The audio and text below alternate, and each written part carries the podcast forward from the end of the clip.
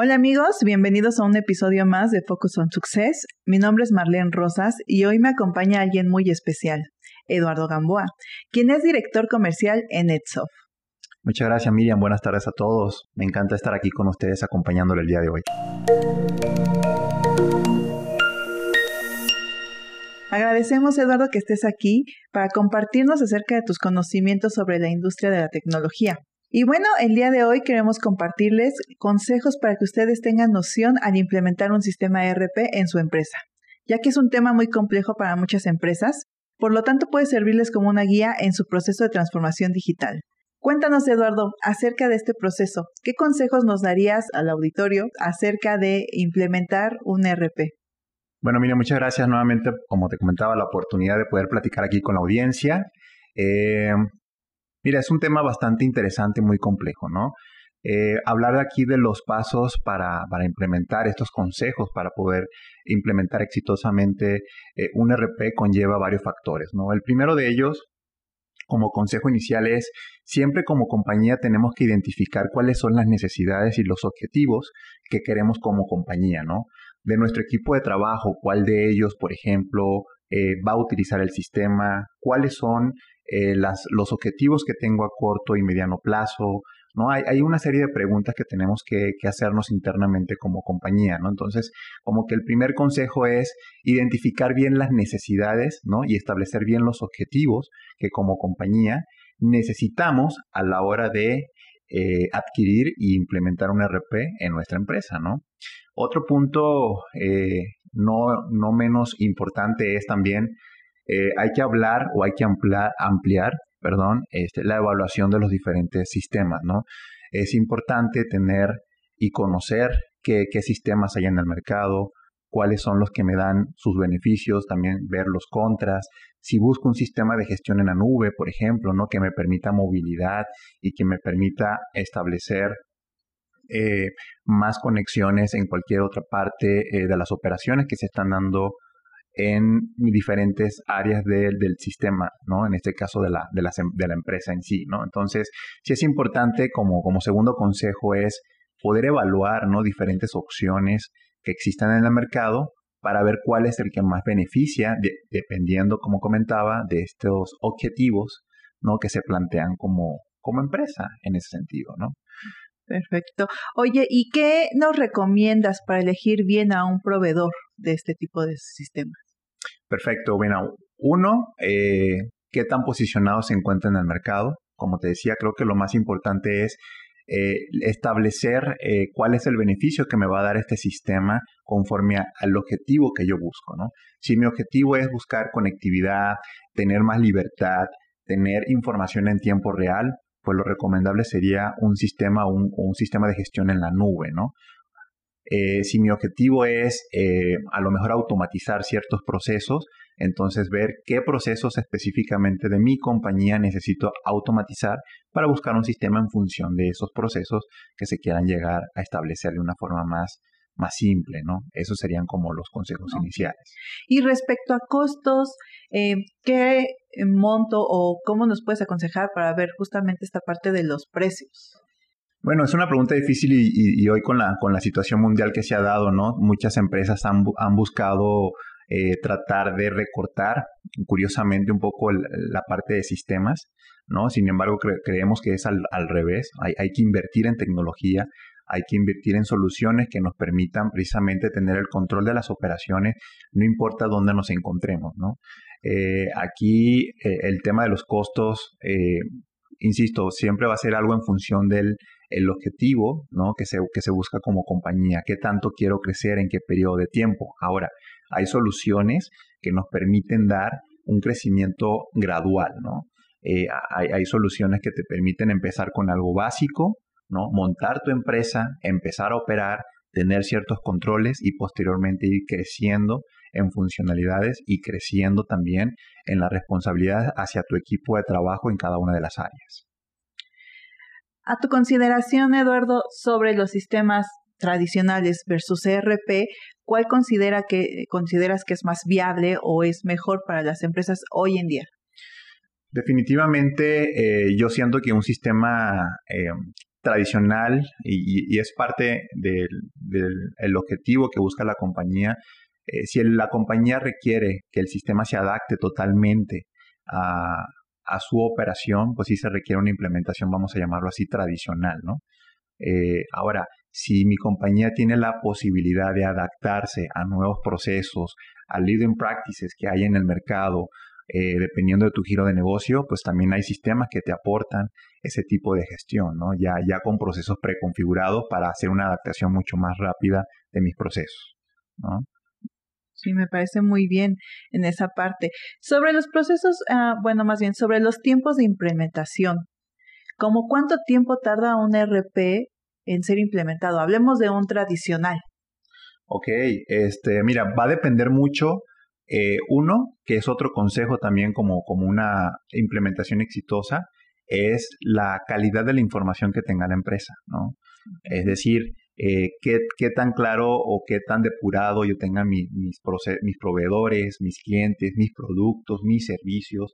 Eh, eso es algo que también se tiene que ir visualizando, inclusive antes de iniciar un proyecto de implementación. un proyecto tradicional puede llevar un periodo muy largo, ¿no? Eh, y eso va porque hay que hacer un análisis, hay que hacer un diseño, eh, hay que hacer muchas pruebas, hay que hacer una configuración. Eh, todo eso es un periodo, yo te diría aproximadamente de un año, ¿no? Nueve meses, ocho meses. ¿no? Sin embargo, hay opciones, como comentaba ya en el mercado, que te permiten simplificar ese proceso en el cual los riesgos van a ser más controlados, el costo de inversión va a ser muchísimo menor, ¿sí? Y el tiempo de implementación, pues obviamente más rápido, ¿no? Te hablamos de tres, cuatro meses. E, estás hablando entonces de un sistema en la nube. De un sistema en la nube, eh, de un sistema con una metodología de implementación muy rápida, donde no tienes que invertir en infraestructura, ¿no? Simplemente es tener claros tus procesos, buscar la adaptación de los procesos líderes que hay en el mercado y empezarlo a operar. Ok. Y como consejo a las empresas, cuando están decididas a cambiar su sistema, eh, respecto al personal, esa parte de administración del cambio, ¿qué les aconsejarías?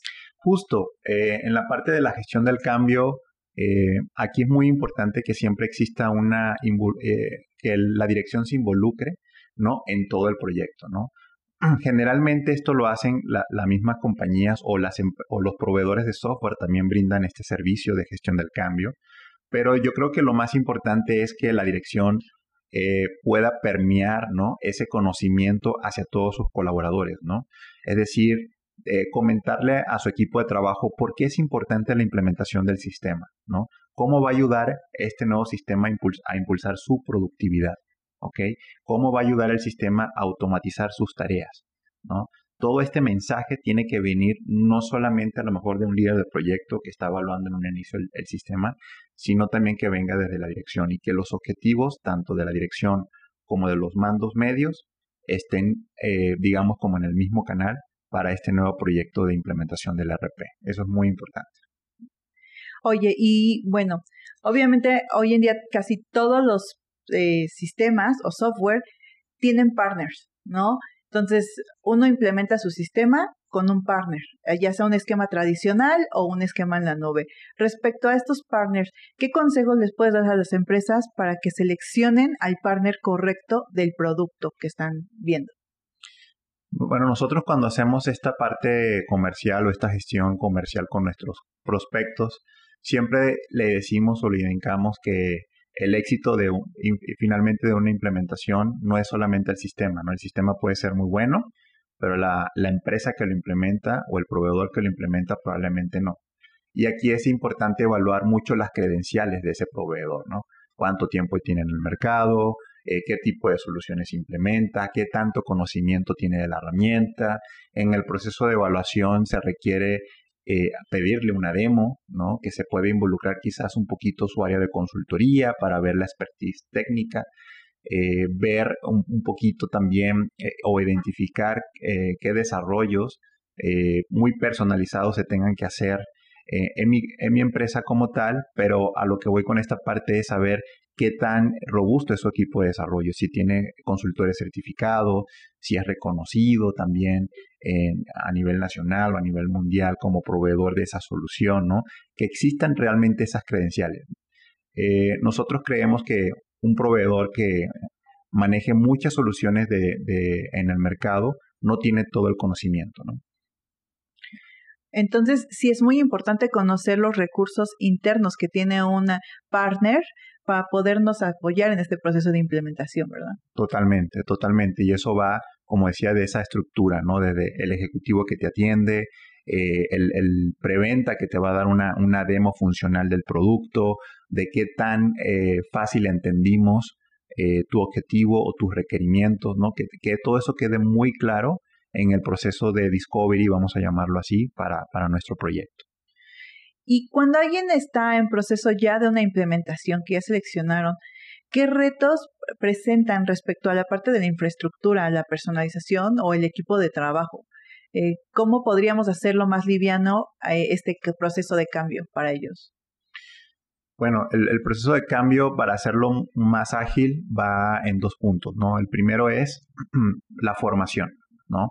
Cuando hay una, cuando ya estamos eh, conscientes de que debemos de cambiar nuestro sistema por temas como comentábamos de infraestructura o por temas de movilidad o porque necesito pues estar a la vanguardia, no estar actualizado eh, a, nuevos, a nuevos sistemas, nuevos procesos para, para llevar a otro nivel mi organización, es importante la formación, ¿no? Entonces también hay, hay sistemas que te dan eh, cursos, ¿no? Para conocer el, cómo funciona de manera estándar los procesos de ese sistema para que a la hora de hacer una implementación estén como que conectados tanto ese conocimiento básico con eh, la inducción que va a dar en este caso el equipo de consultoría, ¿no? que haya ese conocimiento previo para hablar de, los mismos módulos, para hablar de los mismos procesos, y eso va a hacer fluir mucho la implementación. Entonces, aquí la recomendación puntual es que eh, ellos como empresa puedan crear un área de conocimiento, nosotros siempre le llamamos su centro de excelencia,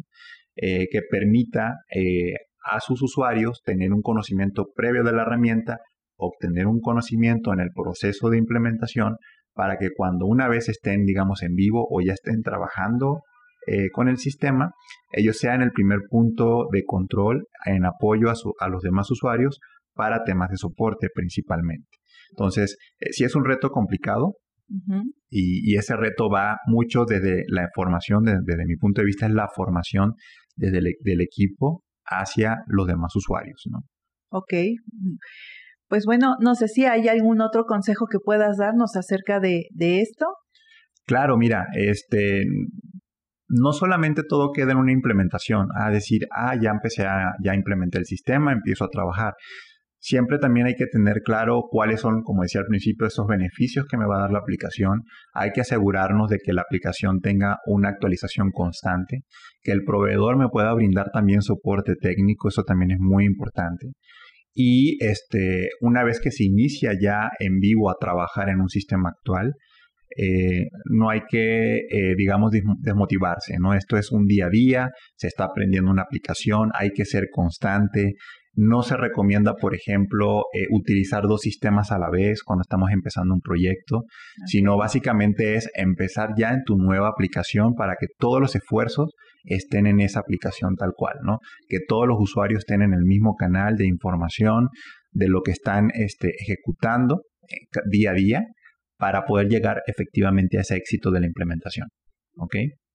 Mm, pues para finalizar, Eduardo, y debido a que, bueno, tú estás en la rama de la tecnología, para ti, ¿cuáles serían los consejos que le darías a algún conocido si no estás seguro de contar con un sistema ERP en su empresa? ¿Cómo lo convencerías para generar este cambio eh, y darle este panorama?